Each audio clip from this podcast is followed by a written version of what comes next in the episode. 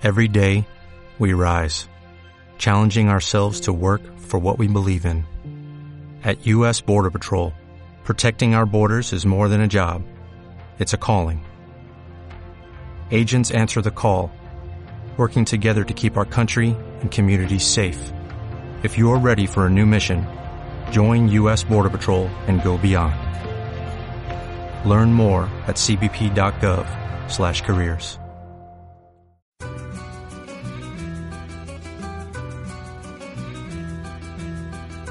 Crónica Latinoamericana.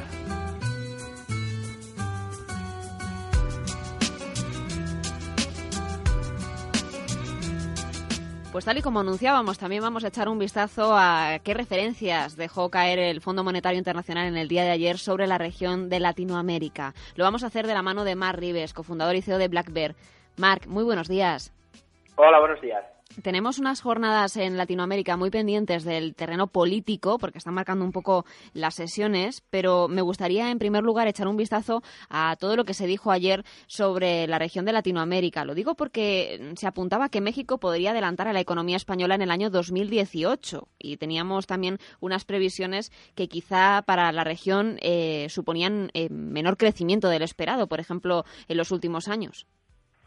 Sí, la verdad es que, bueno, al final las previsiones, como vemos, no van cambiando de, opinión. Antes eran más positivas, ahora más negativas. Bueno, en general la región parece que crecerá el 1,3% en 2014, ¿no? Y, evidentemente es, son cifras eh, menores de lo esperado. Estamos viendo, por un lado, una recuperación económica, yo creo, real, ¿no?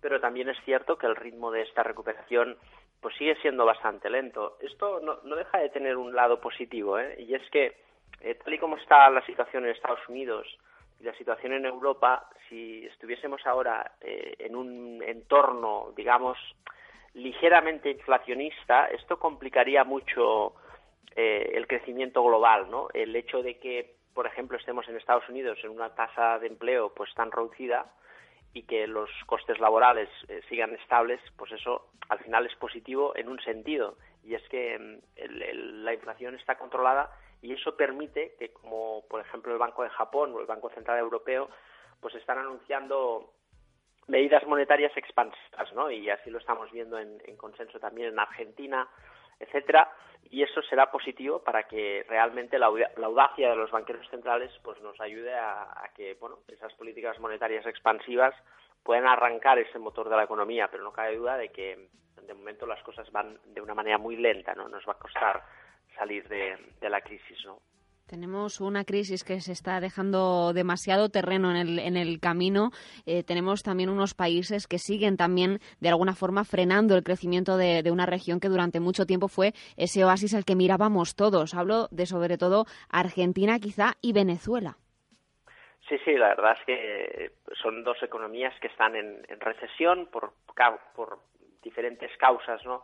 En el caso, por ejemplo, de, Argentina, pues bueno, nos encontramos con dos años de recesión, eh, contracción 1,7% en 2014 y un crecimiento negativo esperado del 1,5% en 2015, ¿no? según siempre los datos que comentábamos del Fondo Monetario Internacional. Y básicamente todo esto se basa en los crecientes desequilibrios macroeconómicos y en las incertidumbres relacionadas con la persistente confrontación con los acreedores, ¿no? En este caso, esto puede suponer un lastre para, para la economía argentina, que como sabemos, pues bueno, eh, elevada inflación, etcétera, etcétera, ¿no? El peor caso es para Venezuela, eh, que, que, tendremos eh, pues eh, tasas negativas importantes en este sentido, ¿no? Tenemos cosas positivas también, hay que mirar los lados buenos, ¿no? En este caso Chile, Uruguay lo están haciendo bien, pero en este caso Venezuela, fíjate, Ana, que se va a contraer hasta el 3% este año, ¿no? Y un crecimiento negativo del 1% en 2015. Eso evidentemente es muy complicado, pero bueno, estamos hablando de dos economías que tienen inflaciones muy elevadas, ¿no? El caso de Argentina en torno al 25 un 30% y el caso de Venezuela, pues eh, estamos hablando de un 65% de inflación esperada este año y un 63 para el 2015. Entonces, con estos eh, rangos de inflación es muy difícil crecer, ¿no? Rangos de inflación que decíamos en Argentina entre el 25 y el 30 y en Venezuela de ese 65% que se dice pronto, Mar. Tenemos en cualquier caso el análisis de, esas economías que están eh, en recesión y que quizá estarían frenando ese crecimiento lustroso de años atrás de la región de Latinoamérica. Pero ¿qué dice el Banco Central argentino sobre esos créditos que intentarían reactivar también su economía? Sí, la verdad es que, bueno, un poco lo que intenta Argentina, ¿no? Dentro de, su recuperación económica, como ya hemos visto, pues está un poco intentar controlar la inflación y ahora también está hablando de, intentar pues que los bancos eh, que sean un poco más flexibles en cuanto a sus políticas de créditos, digamos así, ¿no? Porque al final la reactivación del, del consumo se antoja como un elemento clave para, para poder recuperar eh, la economía, ¿no? que las empresas generen más beneficios. Y es difícil de entender ¿no? cómo se eh, quiere fomentar el crédito y se quiere fomentar el, el consumo en una, en una economía con una inflación tan elevada. ¿no? Parece eh, una contraposición importante. Pero bueno, las circunstancias económicas son difíciles de, de, controlar cuando el intervencionismo pues entra dentro de, de, las políticas monetarias, ¿no? Como ya se ha visto. Al final Creo que el libre mercado es la mejor opción, la que regula los precios de manera más adecuada, como estamos viendo en, las economías desarrolladas. Y bueno, esperemos que poco a poco Argentina pues vaya mejorando su, su economía, ¿no? Pero bueno, queda mucho trabajo por hacer, eso sin lugar a dudas.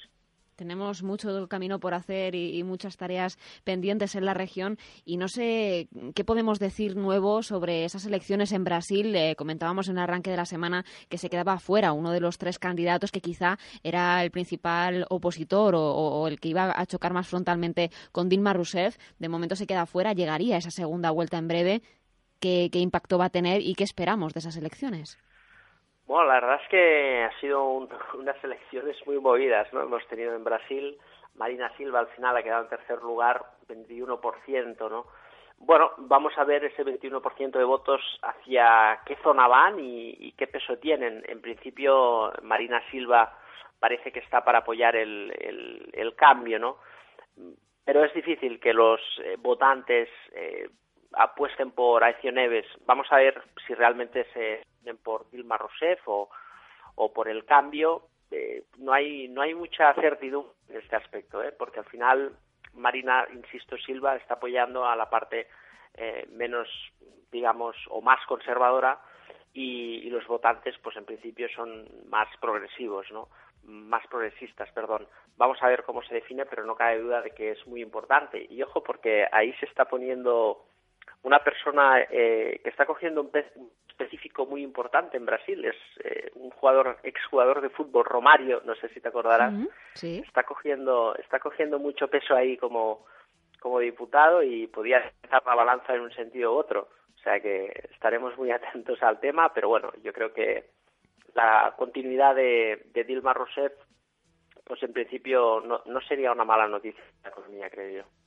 Pues nos quedamos con esa continuidad que podría ser una buena noticia para el, el país eh, brasileño. Estaremos muy pendientes de, cómo se sucede esa segunda vuelta de las elecciones en Brasil y también de las otras economías de México, de Venezuela, de Argentina, que hemos estado revisando en el día de hoy. Así que, Marc, te espero en una semana para seguir charlando de Latinoamérica y te deseo que tengas una semana tranquila, a ver si nos dejan los mercados.